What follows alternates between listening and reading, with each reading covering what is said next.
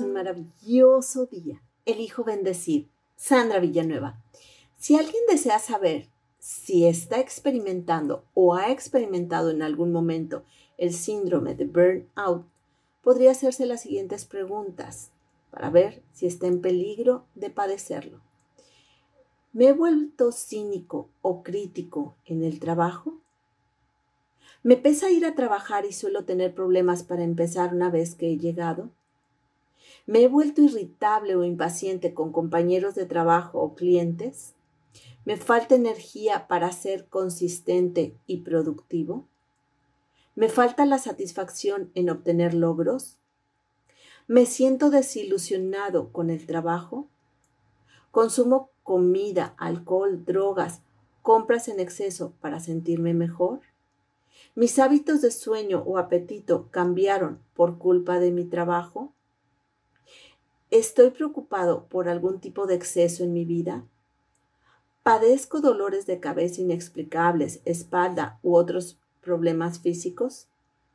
Si se ha contestado a la mitad o más de la mitad de estas preguntas de forma afirmativa, puede ser que esté propenso a experimentar o se esté experimentando el síndrome de burnout. También algunos de los síntomas se pueden indicar ciertas condiciones de salud, como trastornos en la tiroides, depresión, por lo que sería necesario visitar a especialistas para hacer una valoración.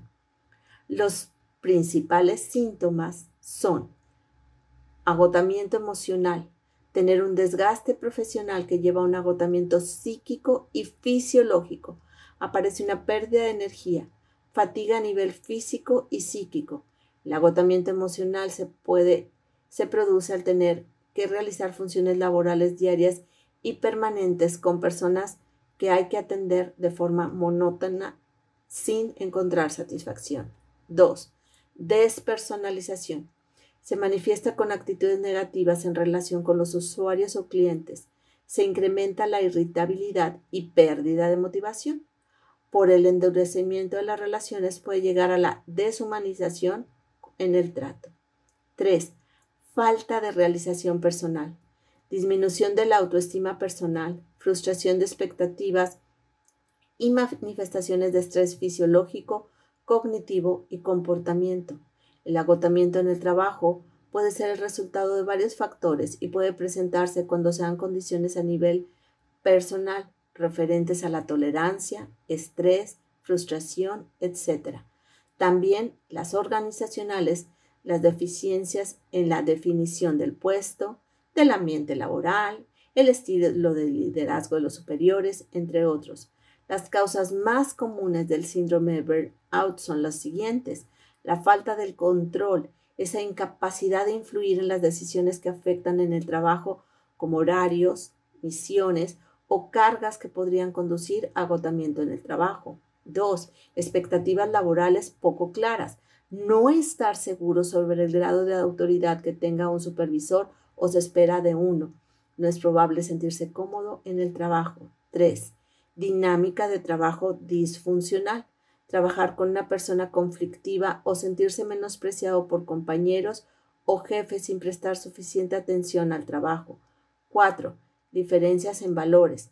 Si los valores difieren de la forma que el empleado hace negocios o atiende las quejas, falta de correspondencia puede llegar a pasar la factura porque los valores no son los adecuados a la persona. 5. Mal ajuste de empleo. Si el trabajo no se ajusta a los intereses y habilidades, puede ser cada vez más estresante en el tiempo. 6. Extremos de actividad. Si el trabajo es monótono no, o caótico, se necesita energía para estar centrado y contribuir a niveles altos de fatiga y agotamiento del trabajo. 7. Falta de apoyo social. Sentirle aislado en el trabajo y vida personal puede ser causa de estrés. 8. Y última, desequilibrio entre la vida laboral, familiar y social. Si el trabajo ocupa gran parte del tiempo y esfuerzo y no se tiene suficiente tiempo para estar con la familia y amigos, se puede quemar rápidamente. Hermosa alma, te reconozco es equilibrada, serena, alegre, entusiasta.